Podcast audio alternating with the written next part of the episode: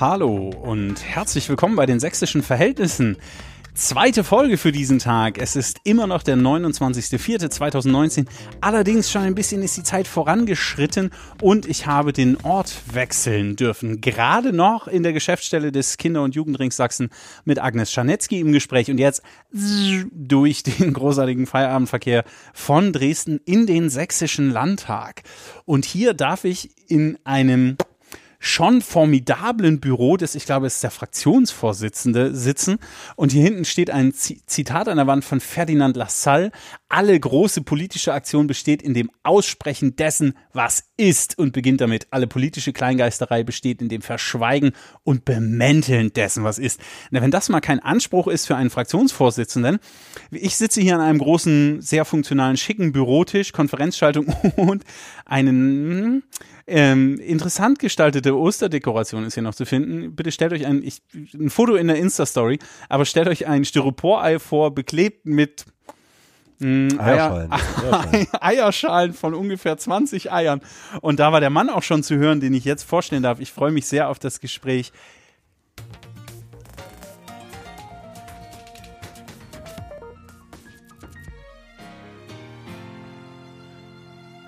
Dinge, die Sie noch nicht über Albrecht Pallas gewusst haben. Geboren am 17. Februar 1980 in Dresden.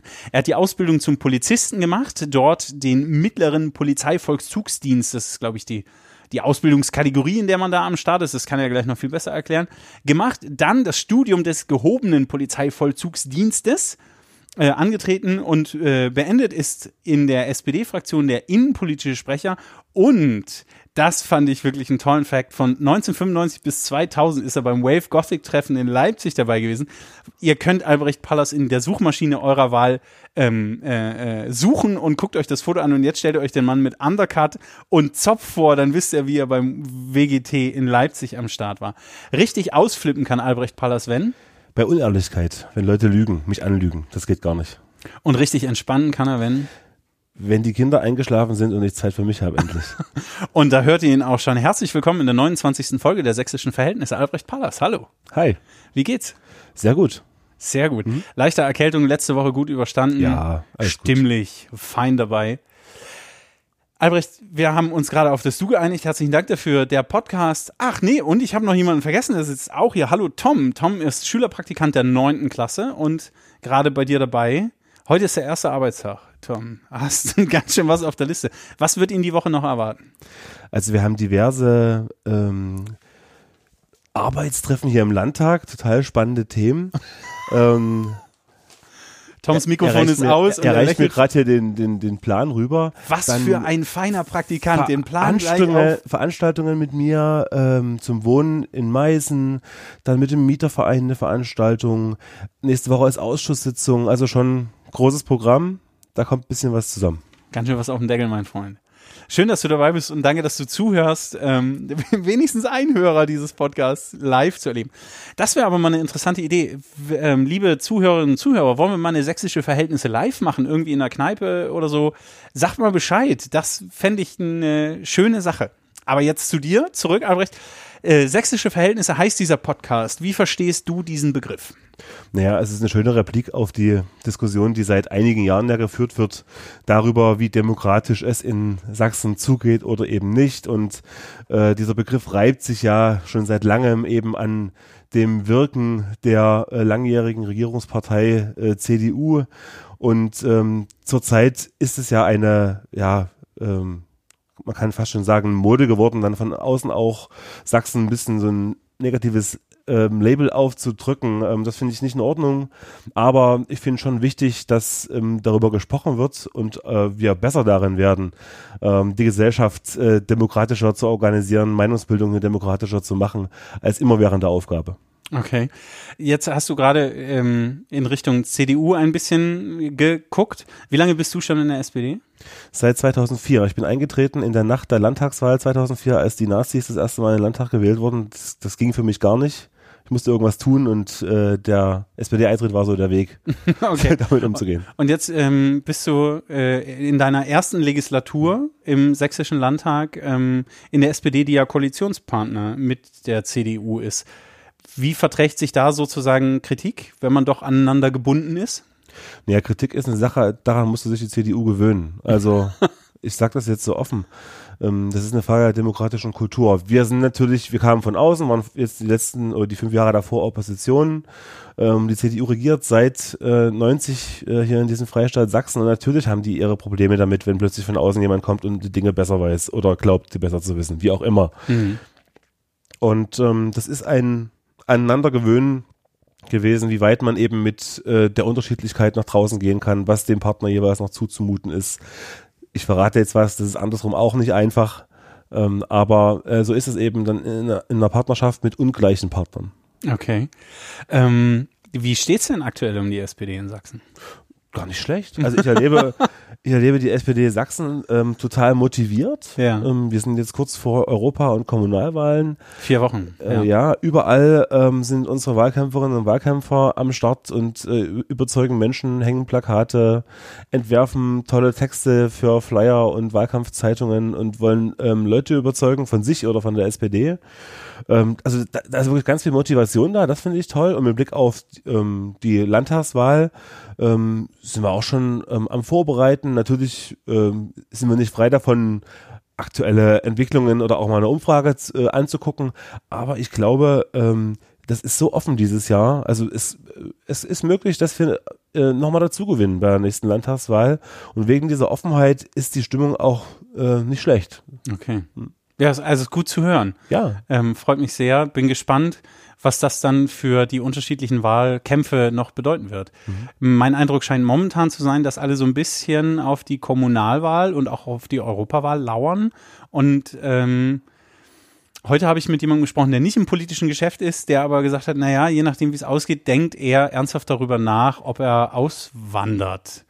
Ja, das aber das ist auch nicht der richtige Weg. Habe ich schon ein bisschen betroffen. Ja, ja. genau. Ich habe auch gedacht, das, das kann jetzt auch noch nicht die Lösung sein, jetzt bereits darüber nachzudenken. Ähm, und das also im Es ist nicht entschieden. Entschieden wird am 1.9., was mit diesem Freistaat äh, in den nächsten fünf Jahren passiert.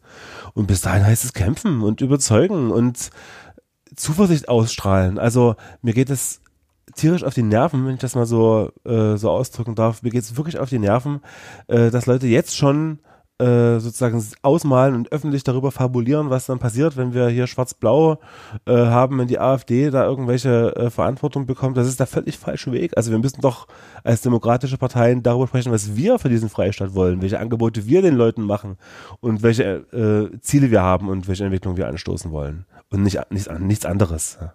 Also die Haltung gefällt mir sehr, dass man von den eigenen äh, Programmatiken, eigenen Ideen überzeugen möchte und nicht irgendwelche äh, möglicherweise blau-schwarzen Teufel oder wie auch immer die, die Welt dann aussehen könnte an die Wand malt, sondern sagt, also wir haben eigene Ideen und die wollen wir anbieten und damit wollen wir überzeugen. Das finde ich eine ne schöne Haltung und bin, bin sehr gespannt auf die kommenden vier Wochen und dann darüber hinaus, was passieren wird. Ähm, ich erlebe dich jetzt hier schon im Gespräch als einen sehr zugewandten, sehr werbenden Menschen. Und in dieser Haltung und Rolle bist du auch mit Bürgerinnen und Bürgern, aber auch mit äh, Nichtregierungsorganisationen und anderen ähm, Vereinen und Kräften mit Blick auf das neue, jetzt mittlerweile beschlossene sächsische Polizeigesetz ins Gespräch gekommen. Ähm, warum war so ein Gesetz überhaupt notwendig? Also zum einen ist es so, dass das sächsische Polizeigesetz vor 20 Jahren das letzte Mal so richtig grundlegend reformiert wurde und mit neuen ähm, Paragraphen und neuen Befugnissen ähm, äh, ausgestattet wurde. Es gab zwischendurch mal kleinere Veränderungen, aber die waren, die fielen nicht so ins Gewicht. Ähm, zum zweiten ist es so, dass äh, durch das europäische Datenschutzrecht ähm, wir verschiedene Änderungen auch im Polizeigesetz ohnehin machen mussten. Das heißt, das war der Anlass und äh, für uns als SPD war ganz klar, nachdem wir ähm, sozusagen den, den schwarz-gelben Scherbenhaufen ähm, aufgekehrt hatten, also sprich den Stellenabbau bei der Polizei gestoppt, ähm, für eine mehr als eine Verdopplung der Einstellungszahlen bei der Polizei gesorgt haben, ordentlich investieren in Polizeigebäude, musste jetzt als letzter Baustein natürlich äh, die rechtliche Grundlage ähm, für die Gefahrenabwehr, nämlich das Polizeigesetz, ähm, ran. Und da haben wir uns ähm, in einem guten Prozess ähm, mit den Dingen, die sein mussten, aus fachlicher äh, Sicht, aus polizeipraktischer Sicht beschäftigt, einiges verworfen, vieles durchdacht, verändert und dann äh, am Ende eben einen Entwurf erstellt, der dann halt äh, lange und breit diskutiert wurde. Du bist ähm, nicht ehemaliger Polizist, sondern du bist Polizist, der aktuell be beurlaubt ist oder ja. in so einem, ne? Genau. nimmst eine kleine Auszeit und arbeitest dafür im Landtag.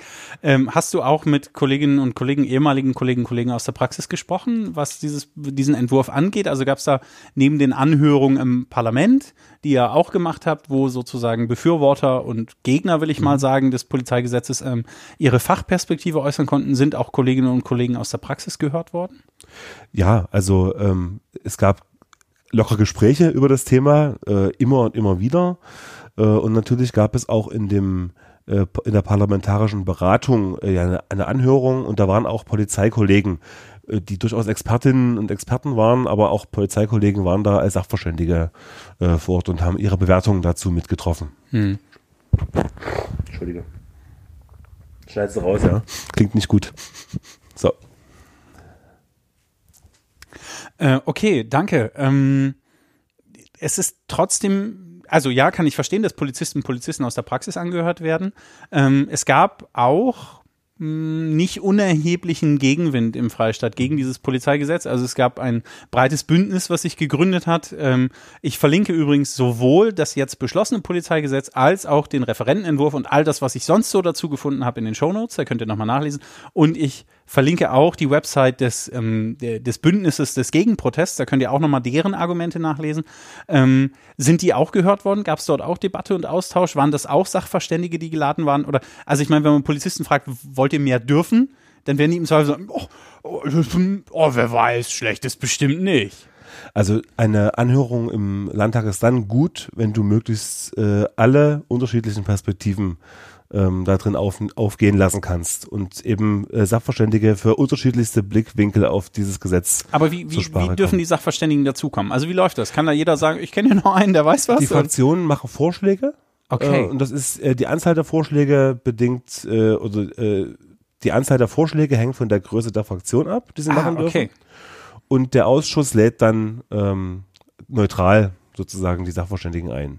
Okay. Mhm. Und die dürfen dann ihre Position in einer Viertelstunde darstellen oder zehn Minuten? Zehn Minuten Sachvortrag, alle äh, drei nach durch und danach äh, gibt es so ein Frage-Antwort-Spiel. Mhm. Und in dem Fall der, äh, des Polizeigesetzes war das eine sehr lange Anhörung. Also wir haben da wirklich eine Weile gesessen und ganz viele kleinere und größere Fragen äh, von allen möglichen Seiten beleuchtet. Wir hatten sogar noch eine zweite Anhörung man muss wissen, die Anhörung ist ja ein Minderheitenrecht im, im Landtag, also ein Recht der Opposition, ähm, Dinge, die die. Wobei dann die Regierungsbank, wenn sie mehr sind, die meisten Sachverständigen stellen. Habe ich das jetzt richtig verstanden? Die Linke hat ja, ist ja auch eine große Fraktion. Stimmt. Die okay. haben auch äh, einige Sachverständige. Also das ist ausgewogen in okay. der Regel. Ja?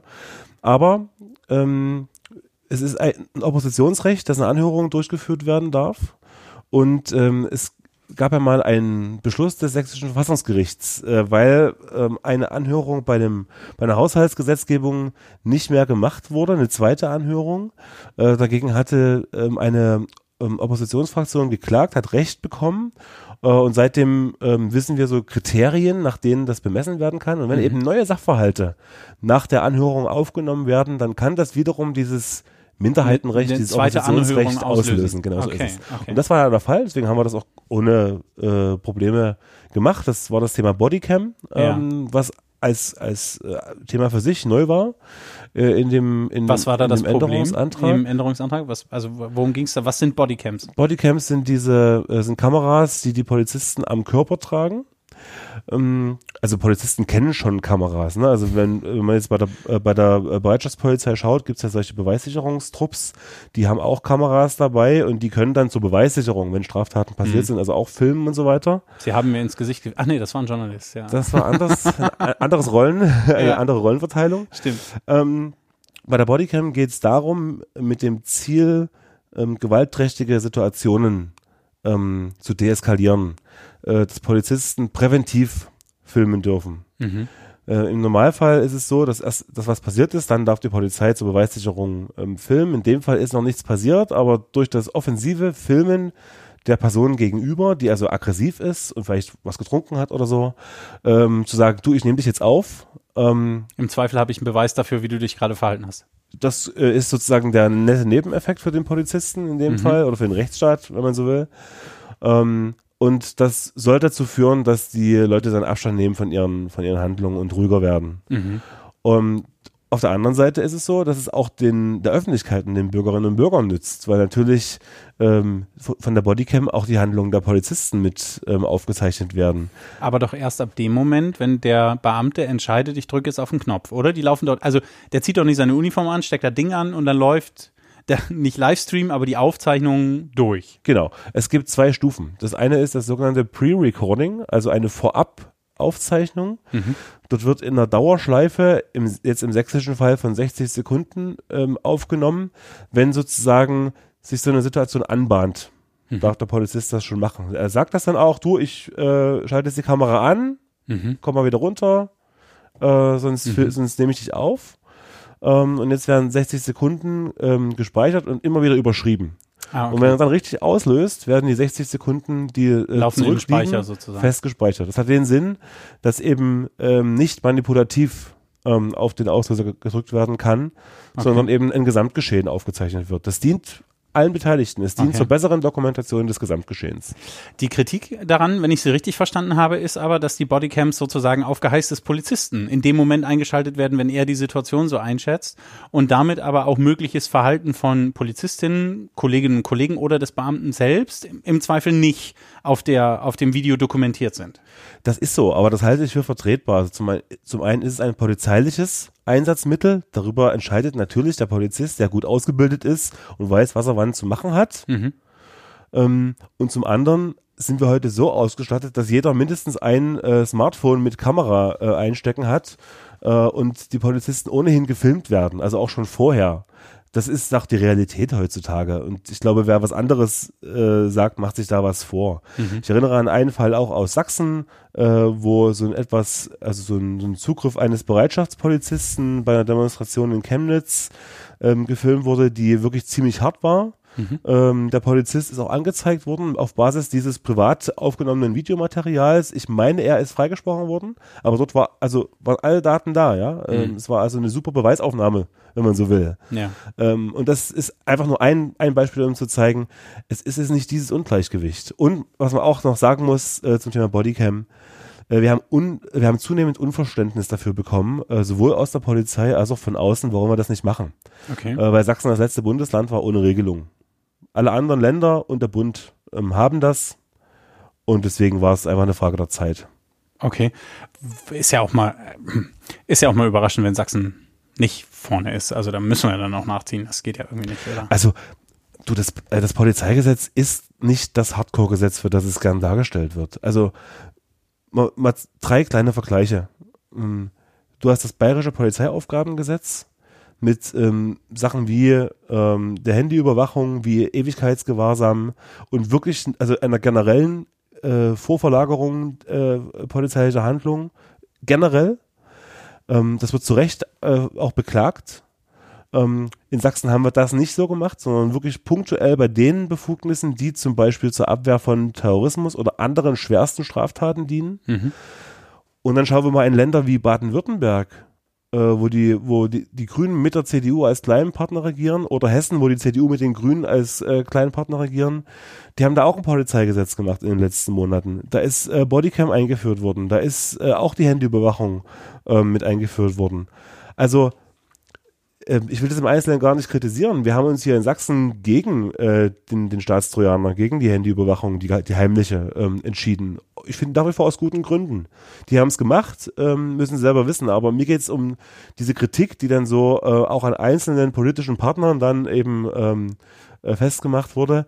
Ich glaube, die Frage ist eher, ähm, die Trennung ist zwischen Regierung und Opposition. Und ich finde das ganz wichtig. Also ein Polizeigesetz muss kritisiert werden. Ja, bitte. Ja. Du musst das, äh, du musst das wirklich bis aufs Letzte kritisieren und, und überprüfen, ob das, was da jetzt vorgeschlagen ist, wirklich so geht oder ob es nicht doch zu weit geht. Das sage ich als Polizist. Ja, wenn es durchgewunken, einfach durchgewunken ja, würde, würde ich mir Sorgen machen um die Opposition. Also dann, dann stimmt doch was nicht. Das ist doch der, äh, der Konflikt in einem demokratischen Rechtsstaat Richtig. zwischen diesen Interessen, Sicherheit und Freiheit. Und das musst du tatsächlich so konsequent es eben geht durchziehen. Das haben wir gemacht. Ich fand es nicht immer fair.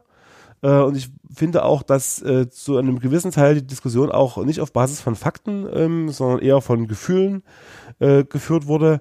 Äh, viele Menschen, die das kritisiert haben, die kamen aus dem Eindruck des bayerischen Polizeigesetzes und erwarteten, warum auch immer, dass in Sachsen jetzt genau das gleiche passiert. Ja, aber war das möglicherweise schlecht verkauft? Man hatte ja den Eindruck am Anfang der Debatte, dass Sachsen wie so häufig beim Freistaat Bayern sich ein Dokument ausgeliehen hat, Steuerung C, Steuerung V gemacht hat und gesagt hat, also jetzt machen wir noch ein bisschen sächsischen Sprech rein und dann läuft die Bude. Ja, also so habt ihr, habt ihr es einfach schlecht erklärt? Ja, aber wo kam dann, also wo kam dann, denn, wo kam diese Idee her? Ähm, die Idee der, der Kritik meinst du? Hm. Ähm, das kann ich dir nicht genau äh, sagen. Es ist so gelaufen, dass wir als Koalition, seit wir da gesessen haben, immer drüber gesprochen haben. Wir machen das, wir wollen das, diese und jene Punkte überprüfen wir gerade und so weiter. Dann gab es diesen Vorentwurf, das war noch kein richtiger Gesetzentwurf, Hm. der wurde dann nach draußen gegeben vom, von der Staatsregierung an Verbände, Gewerkschaften, Interessengruppen, ja, die Hm. das also bewerten sollen. Und da entstand diese Legende, oh, äh, Oh, hier kommt das was. Polizeigesetz und es wird da gar nicht veröffentlicht, warum denn nicht? Ja. Und äh, da ist sofort der Vorwurf da das, gewesen. aber ist das übliche politische das, Praxis? Das ist ganz normal. Das Gesetzgebungsverfahren ja, ist ja mega wichtig, das nochmal klar zu machen. Das auf jeden ist, Fall. Das ist das übliches Verfahren. Gesetzgebungsverfahren erste Stufe ist Ja. so, dass eine, dass die Staatsregierung äh, ähm, einen einen Referentenentwurf erarbeitet, weil sie in irgendeinem Gesetz einen Änderungsbedarf sieht. Wenn dann die das Kabinett, also sozusagen die Gesamtheit der Staatsregierung sagt, ja, das äh, da, damit können wir sozusagen äh, was machen, das wollen wir so ähm, in die Wege leiten, dann wird dieser Referentenentwurf zunächst mal in diese Verbändeanhörung gegeben. Also äh, man nimmt diesen frühen Entwurf, schreibt einen Brief, hängt das Ding dran und schickt es an, PDF-Kommentarfunktion, los geht's. schickt's an diverse, also was ich Gewerkschaften, kommunale Spitzenverbände. Na, Player, die in dem Ähm, Bereich irgendwie Ahnung haben und mitdiskutieren sollten. So ist es. Okay. Ähm, die schicken dann Stellungnahmen zurück und die muss dann, die müssen dann von der Staatsregierung wieder beackert werden und gegebenenfalls Änderungen vorgenommen werden. Ist da auch geschehen. Ist ein ganz normaler Prozess. Und erst wenn äh, dann nochmal das Kabinett drüber befindet, dann ist es ein richtiger Gesetzentwurf, der dann zum Parlament geht, was Gesetzgeber ist. Hm. Also, und in dieser frühen Phase äh, ist ja schon also das Schwärzeste äh, an den Himmel gemalt worden, dass äh, die Regierung da was verheimlichen will. Und ähm, die ersten Stellungnahmen auch der Oppositionsparteien, muss man sagen, die waren, äh, die, die troffen vor der Erwartung, das ist jetzt das bayerische Gesetz nur auf Sächsisch. Äh, aber das ist nicht so gewesen. Und dann äh, kam noch diese Legende mit, oh, jetzt hat äh, BuzzFeed das geleakt und oh, ganz krass, was einfach Quatsch war. Ja, also es ist ein normaler Vorgang. Es ist quasi veröffentlicht worden, indem es an die Verbände geschickt wurde. Äh, ich habe dann ähm, dem Innenminister empfohlen, das einfach jetzt auf die Seite, äh, auf die Homepage zu setzen, um einfach diesen Ärger ähm, äh, zu, zu beenden. Haben sie auch gemacht, fand ich gut. Ähm, und dann hat es, ist es einen ganz normalen Lauf gegangen. Aber schon von diesem frühen Punkt an war so also ein, ein Grundmisstrauen ähm, gegen dieses Gesetzesvorhaben da, ohne dass man sich mit den Fakten auseinandergesetzt hatte. Was ich bedauert habe. Also schade. wirklich Ja, schade. also kann ich nachvollziehen, aber passt irgendwie auch in das Narrativ des Sächse, also sächsischer Innenpolitik und, und sächsischer ähm, sächsischer Verhältnisse rund um die Polizei im Freistaat. Also da gab es dann diesen, diesen Polizeipanzer in Anführungszeichen, der komisch bestickt war. Und es gibt immer so Geschichten über die sächsische Polizei, die, ja, ich ja, sind bestimmt Einzelfälle. Aber die passen so in das große Bild, dass man sagt, hui, möglicherweise hat die Polizei im Freistaat ein Problem mit äh, Polizistinnen und Polizisten, die eine sehr fragwürdige politische Einstellung haben, möglicherweise rechte Tendenzen haben. Dann gibt es so einen Gesetzesentwurf, der mit, mit Clickbaiting hochgepitcht wird. Also es passt auch in die, also es passt in die Geschichte. Und dann sagt man, ja, ich, ach, die Welt ist kompliziert, es wird schon so sein und die planen hier was ganz, ganz Böses. Ja, aber es ist doch nicht gut, dass das so, dass das so läuft.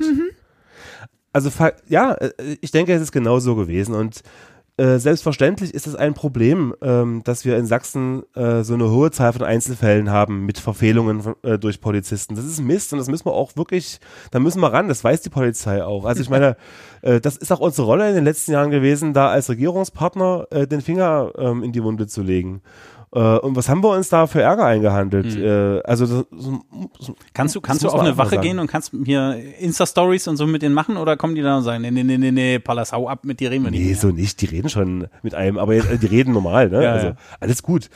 Ähm, aber eher so politischen Ärger, ne? Also ähm, das ist schon, also ähm, das ist für uns ein ganz wichtiges Thema, dass die Polizei nach den demokratischen, rechtsstaatlichen Maßstäben, die wir haben, auch arbeitet und dass sich eben Verfehlungen so, so wenig und so klein wie möglich halten. Ja, ja. Und natürlich ist das ein Problem, wenn da so, so häufig Dinge passieren, wie jetzt der, der Hutbürger und, und, und äh, diese Geschichte mit der Stickerei und die für sich genommen also als einzelne Betrachtung manchmal äh, humoristisch äh, ganz gut funktionieren, manchmal einfach Mist sind und auch dann äh, teilweise auch Straftaten, da musst du dann äh, natürlich bearbeiten und auch ähm, zur Anzeige bringen. Aber in der Summe kann ich diesen Eindruck grundsätzlich verstehen. Und das habe ich, also das ist auch wichtig festzuhalten. Ich finde wichtig, dass das kritisiert wird und äh, damit es dazu führt, dass eine, eine bessere Fehlerkultur ja. entsteht und dass diese Fehler abgestellt werden ins, für die Zukunft. Aber ich kann doch deswegen nicht für 14.000 Polizeivollzugsbedienstete ihnen eine wichtige Arbeitsgrundlage für ihre alltägliche Arbeit vorenthalten, weil wir auf der anderen Seite eine krasse Minderheit in der, in der, in der Organisation haben, die, die halt diese Fehler begehen. Ja, genau so ja. ist es. Hey, ich arbeite für, ich arbeite für die Kirche. also okay. was, was soll ich, was soll ich sagen? So. Ähm, okay, lass uns mal ins Detail schauen ähm, es gibt so ein paar Kritikpunkte am Polizeigesetz, die ich gerne, gerne von dir nochmal erklärt wissen möchte, okay? Also es gibt dort zum Beispiel ähm, die, ein Konfliktpunkt, der heißt Videoüberwachung und Gesichtserkennung. Also es gibt jetzt, wenn ich das richtig verstanden habe, nach dem Gesetz die technische Möglichkeit, ähm, im Grenzgebiet zur Republik Polen und zur Tschechischen Republik bis zu einer Tiefe von 30 Kilometern ähm, Kennzeichen automatisiert zu erkennen und auch mit einer Gesichtserkennungssoftware ähm, sozusagen die Gesichter der Fahrzeuginsassen, insofern sie erkennbar sind, ähm, abzugleichen. Habe ich das richtig verstanden? Nicht ganz. Okay, erklär's mir. Ja, also ähm, die automatisierte Kennzeichenerfassung ist äh, äh, für sich genommen eine Möglichkeit. Ähm, das haben wir jetzt, das war bisher nur mobil mhm. äh, möglich, konkret anlassbezogen.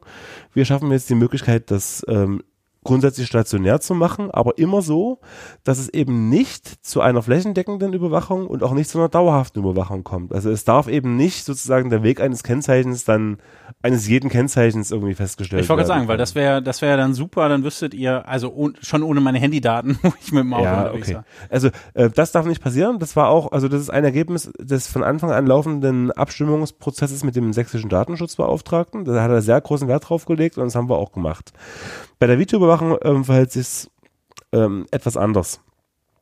Ähm, wir haben neu eingeführt diese Möglichkeit der Videoüberwachung an Transitstrecken, also im grenznahen Raum oder an Bundesfernstraßen, ähm, die sozusagen zur Verhinderung schwerer grenzüberschreitender Kriminalität ähm, möglich sein soll. Wiederum auch nicht flächendeckend nicht dauerhaft, sodass du also. Aber was heißt nicht flächendeckend, nicht dauerhaft? Das heißt, heute macht ihr den Grenzübergang und morgen dann einen anderen?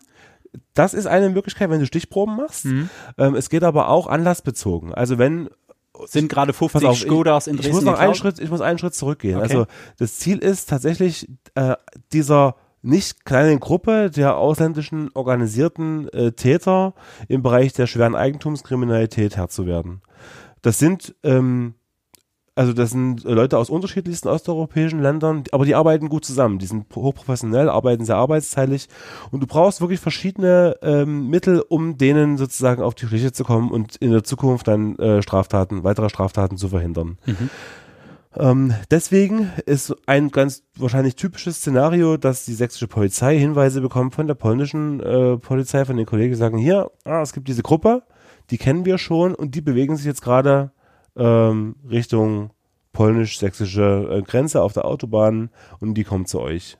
Das wäre jetzt ein Anlass zu sagen, okay, zur Gefahrenabwehr, wir schalten diese Kameras an und dann darf die Polizei mit diesen Kameras den durchfahrenden Verkehr ähm, aufnehmen und für 96 Stunden speichern. Okay. Und wenn dann sozusagen Straftaten passieren, darf es rückwirkend da, verwendet werden. Darf es werden. dann mit dieser Gesichtserkennungssoftware und einer speziellen Datei, wo wirklich nur diese bekannten ähm, äh, grenzüberschreitenden Täter äh, gespeichert sind, abgeglichen werden. Okay, das Nur heißt, mit denen. Das heißt, nicht mein Gesicht, was in der Suchmaschine irgendwo auftaucht, wird dann gefressen, sondern. Hey, ähm, genau. Okay. Du bist dann nicht betroffen davon. Und es gab einen Streitpunkt bis zuletzt mhm. ähm, äh, über die Dauer der Speicherung. Mhm. Ähm, das haben wir auch nicht, also nicht sozusagen im Konsens auflösen, auflösen können. Das liegt aber daran, dass äh, dieses Thema neu ist. Mhm. Ähm, und ähm, ich gebe zu, wir konnten zum Zeitpunkt der, der Gesetzgebung nicht jede Eventualität und jedes Detail, was, was passieren kann, überblicken. Äh, deswegen äh, ist diese Maßnahme auch im Gesetz echt befristet. Also Mhm. im Gesetz steht, dass, die, äh, dass diese Befugnis nur bis zum 31.12.2022 gilt. Okay. Und wenn der äh, Gesetzgeber, das, der Landtag bis dahin das nicht verlängert, läuft es einfach aus. Okay. Also man will Erfahrung sammeln, erproben, wie es Genau. läuft und dann die parlamentarische Beratung dazu neu aufrufen und im Zweifel muss man neu beschließen. Genau. Okay. Brrr, Gesetzestexte diskutieren mit einem Polizisten und Politiker. Aber es, also mir macht's Laune. Ich mache einfach weiter. Ich komme zum nächsten Punkt, der Genau. heißt Meldeauflagen, Aufenthaltseinschränkungen und Kontaktverbote. Ich mache das mal unter diesem Sammelbegriff. Also, äh, harsch in der Kritik war, dass die Polizei auch bereits im Vorfeld einer konkreten Gefahr ähm, befähigt wird, qua Gesetz einzugreifen. Ähm, und dass diese, die Kritiker sagen vor allen Dingen, diese Formulierung ist sehr schwammig. Also dann obliegt das sozusagen einzig und allein der Einschätzung des Beamten, ob oder ob nicht eine konkreten, konkrete Gefahr sich möglicherweise ähm, äh, anbahnt, um einzuschreiten. Habe ich das richtig verstanden? Ähm, Im Prinzip ja, mit einem, mit einem kleinen Punkt. Mhm. Äh, Es sind keine Befugnisse, die jetzt ein Polizist aus einer Augenblickssituation heraus entscheiden würde, sondern Ziel dieser, also vor allem ähm, der Aufenthaltsbeschränkungen und der Kontaktverbote ist es, Personen, die potenziell äh, ähm, als mögliche terroristische Straftäter ähm, gesehen werden, weil sie merkwürdige Dinge getan haben, die irgendwie so ein, ein normaler Mensch nicht macht, 150 Kilo Dünger kaufen. beispielsweise, Mhm. ähm, dann sollen die einfach näher im Blick genommen werden und einfach ein bisschen beobachtet werden, ob die jetzt wirklich irgendwas machen oder ob die. Und dafür äh, braucht es aber die Kategorisierung, dafür braucht es die Kategorisierung, wie hast du es genannt? Terroristischer Gefährder? Nee, was hast du gesagt? Also Gefährder ist das, was, was sozusagen jetzt sich durchgesetzt Ja. hat in der Diskussion. Im Gesetz Okay. steht das nicht. ja. Ähm, Nochmal der Unterschied zu Bayern. Bayern hat diese, ähm, dieses Gefahrenvorfeld, diese drohende Gefahr, so Mhm. heißt es da, ähm, mit, mit der allgemeinen Handlungsbefugnis der Polizei verbunden. Also bei, bei denen gilt das immer. Permanent können die es tun. Und wir haben gesagt, das können wir nicht machen, sondern ähm, wir wollen das bei den Befugnissen, die wir wirklich extra zur Verhinderung von terroristischen Straftaten ähm, einführen wollen, anwenden. Und die Definition, die stammt vom Bundesverfassungsgericht. Mhm. Also da, wir haben es uns da nicht einfach gemacht und haben es wirklich sehr genau überlegt, was wir da jetzt reinschreiben. Ähm, das wird kritisiert, weil, weil generell sozusagen dieser Schritt ins Gefahrenvorfeld oder ins Vorfeld konkreter Gefahren äh, kritisiert wird. Auf der anderen Seite sage ich, wir, wir müssen die Entwicklung der letzten Jahre ähm, zur Kenntnis nehmen. Wir müssen Berlin ähm, zur Kenntnis nehmen, wir müssen Paris, wir müssen Brüssel zur Kenntnis nehmen und wir also du spielst auf die Terroranschläge. auf die terroristischen Ja, okay, Straftaten mit äh, äh, sehr vielen Menschenopfern. Ähm, und ähm, wir können nicht ausschließen, dass sowas auch in Sachsen passiert. Ich Mhm. erinnere an, an die Person ähm, Al-Bakr, der ähm, ja hier in Sachsen festgestellt und dann festgenommen und Mhm. äh, wurde und sich dann in der JVA das Leben genommen hat. Der hatte einen Anschlag geplant und das Mhm. wäre hier in, in Sachsen möglicherweise gewesen, in Leipzig, ähm, auf dem Flughafen. Und ähm, das weiß man jetzt nicht genau, aber ich will damit sagen, wir können die Augen nicht davor verschließen. Und Mhm. deswegen war unsere Aufgabe, ähm, Maßnahmen ins Polizeigesetz zu schreiben, die andere Bundesländer auch machen, damit wir gewährleisten, dass die Polizei bundesweit in etwa ähnliche Dinge tun darf mit solchen Leuten. Mhm. Ähm, und äh, das aber so, dass es so klar und rechtlich sauber, wie es nur irgend geht, ähm, Mhm. gemacht ist. Wenn ich das Gesetz richtig verstanden habe, könnt ihr könnt ihr dann auch ähm, Bewegungsüberwachung zum Beispiel durch den Einsatz von elektronischen Fußfesseln vornehmen?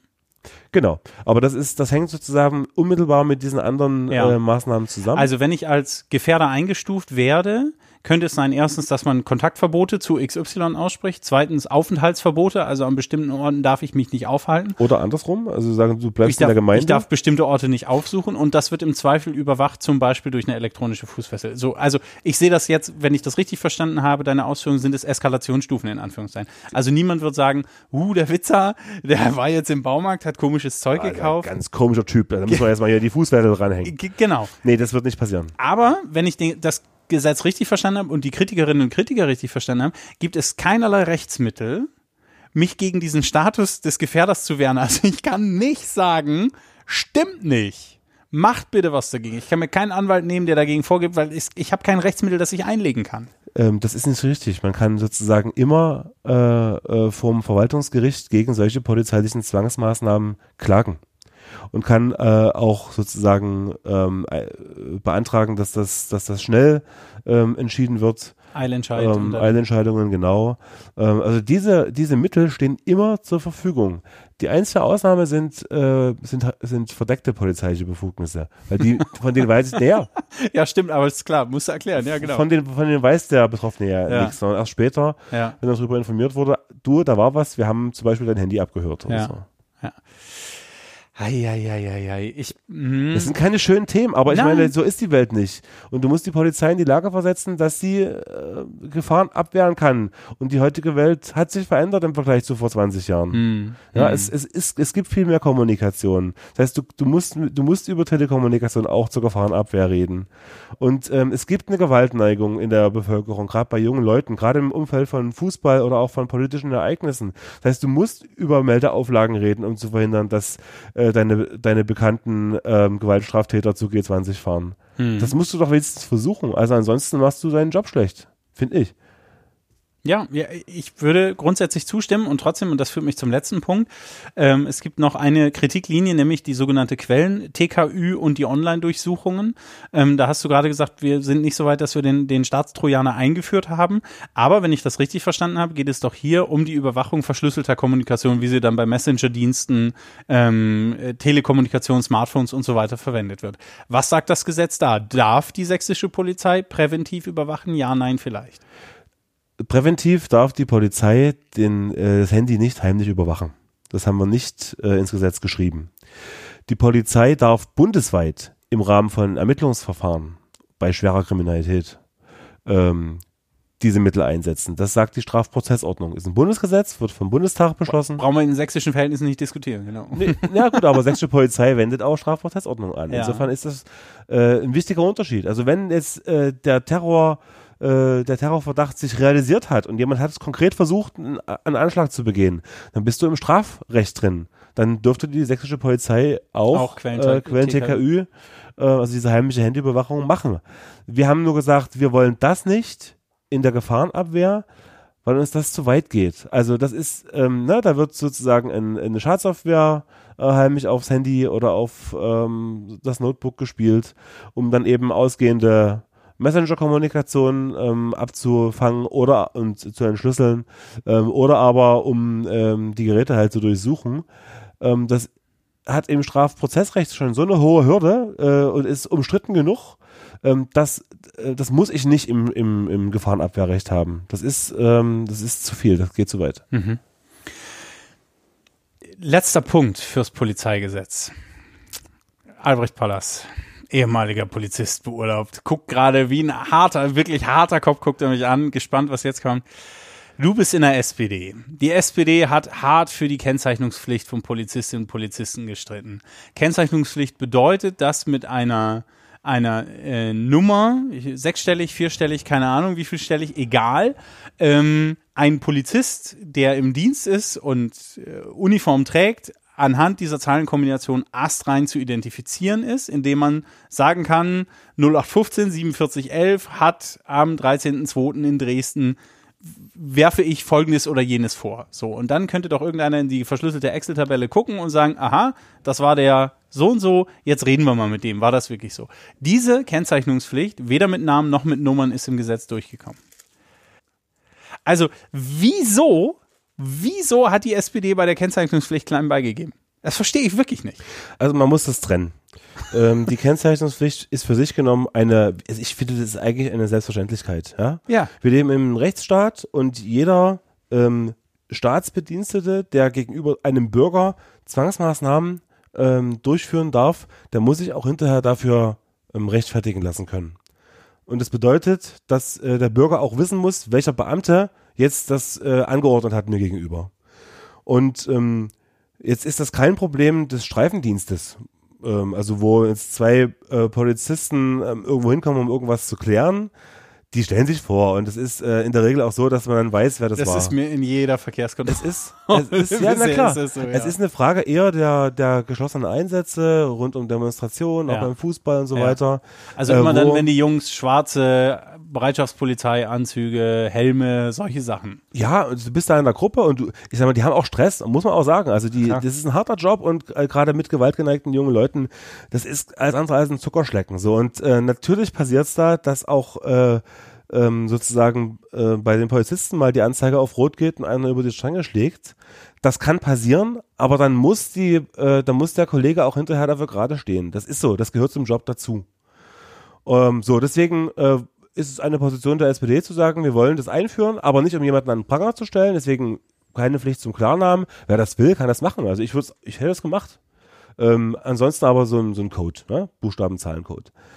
Ähm, wir wollten das erreichen und deswegen haben wir gesagt, wir brauchen, also der Moment für uns war die Forderung der CDU, die Bodycam einzuführen. Ähm, da war auch klar, äh, dadurch werden so viel mehr äh, personenbezogene Daten ähm, aufgenommen, dann musst du irgendwas tun, um das Pendel wieder ähm, Ins Gleichgewicht zu ins bringen. Gleichgewicht zu bringen. Also du musst mehr für Transparenz tun und mehr auf der Bürgerrechtsseite. Wir haben dann als Gegenforderung sehr lange eben die Kennzeichnungspflicht gefordert. Ähm, aber es ist nicht die einzige Möglichkeit. Aber das war so die Gleichung, die wir aufgemacht haben. Ja, wir mussten dann zur Kenntnis nehmen, dass die CDU das nicht will. So, äh, wir haben das lange versucht, haben auch Kompromissangebote gemacht. Äh, innerhalb dieser dieser Forderung ha- half alles nichts. Ähm, die wollten das bis aufs Verrecken nicht, konnten mir aber auch nicht erklären, wie sie sozusagen dann die ähm, diese rechtsstaatliche Selbstverständlichkeit eben durchsetzen wollen. Das ist dann die andere Seite.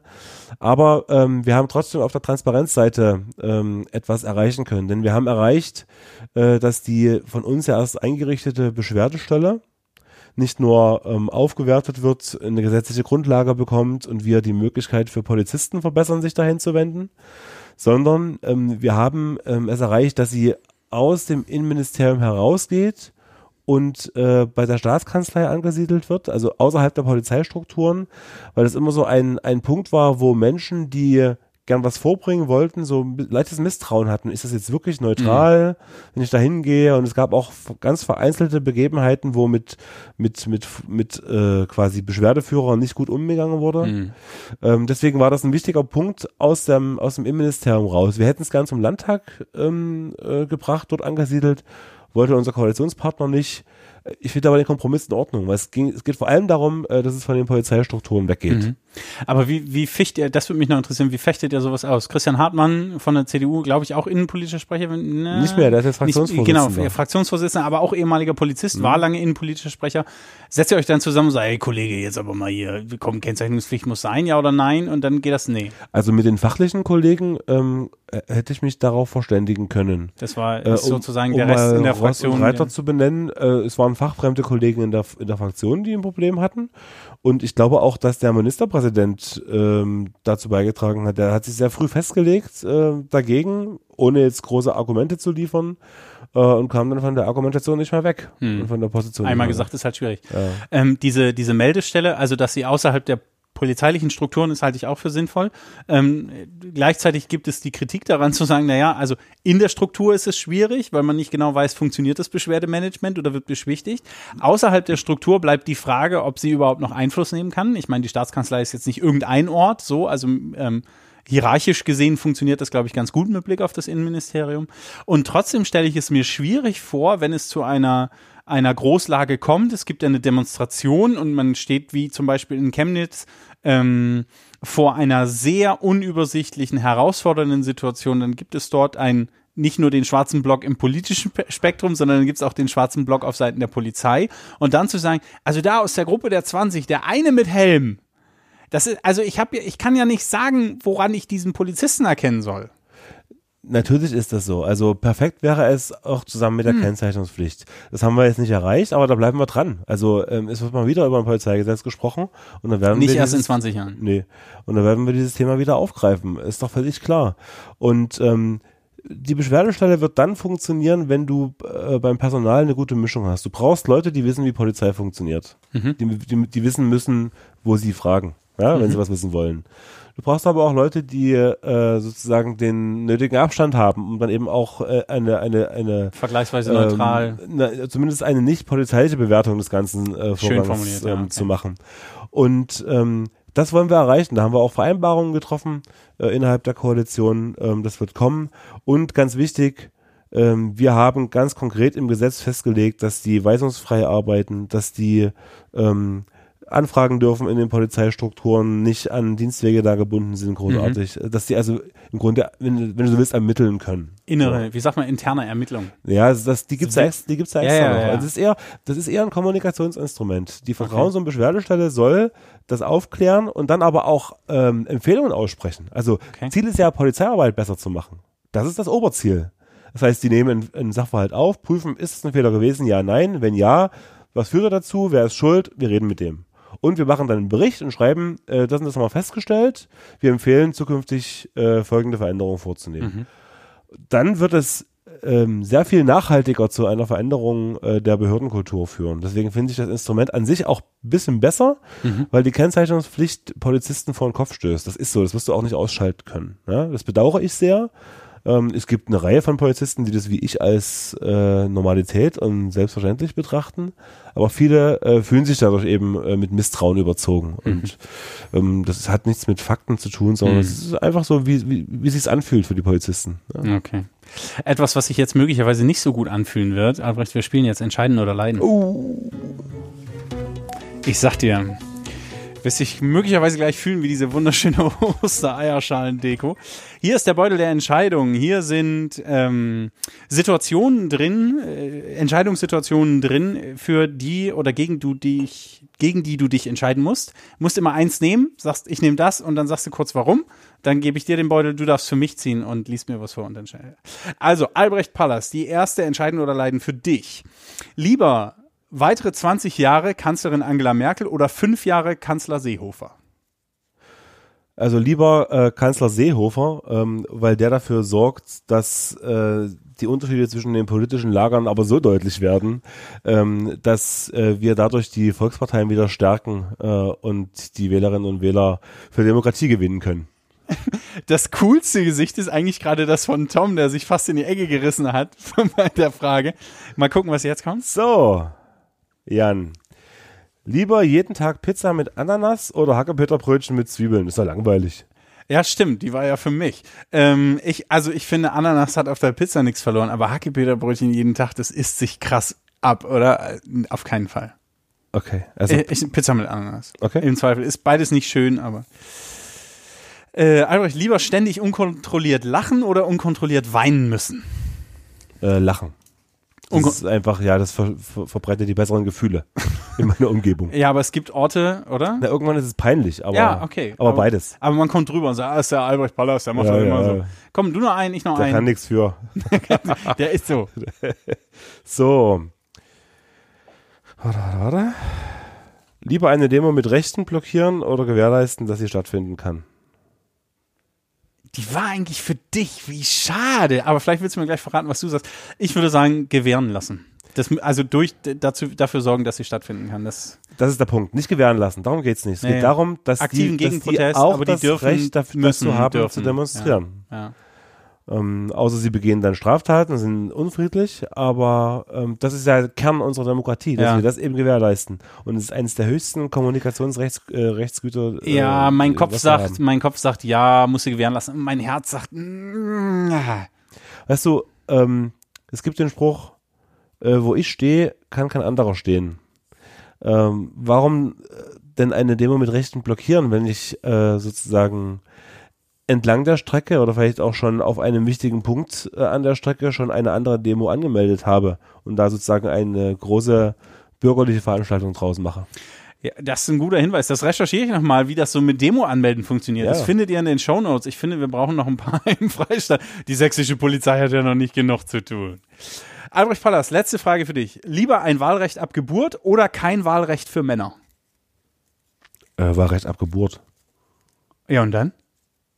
Also es geht ja darum, dass möglichst viele ähm, äh, teilhaben können an unserer Demokratie.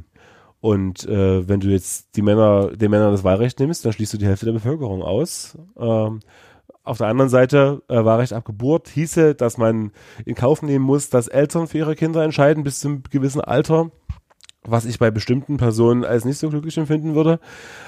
Aber ähm, das ist einmal besser als 50 Könnte, Prozent auszuschließen. könnte ähm, am Ende vielleicht auch dazu führen, dass die Geburtenrate im Freistaat nochmal krass durch die Decke geht für bestimmte, für bestimmte Gruppierungen und Alterskohorten. Das kann passieren. Spannendes Experiment. Das war entscheidend oder leiden?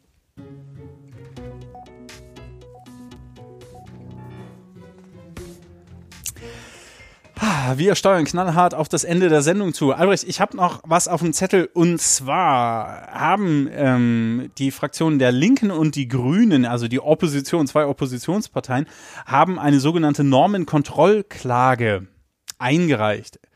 Bitte, was ist das? Und denkst du, sie hat Aussicht auf Erfolg?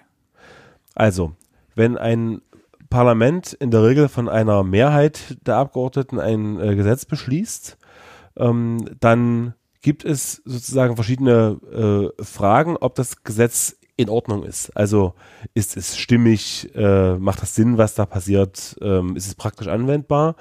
Die wichtigere Frage ist, ist das Gesetz verfassungsmäßig? Und das bedeutet, äh, das, was da geregelt ist, ist, das gehört das noch zum, äh, zum Geltungsbereich äh, Darf das so? unserer Verfassung, genau so ist es. Und diese Feststellung, die wird im Rahmen der Normenkontrollklage äh, durch ein Verfassungsgericht geführt.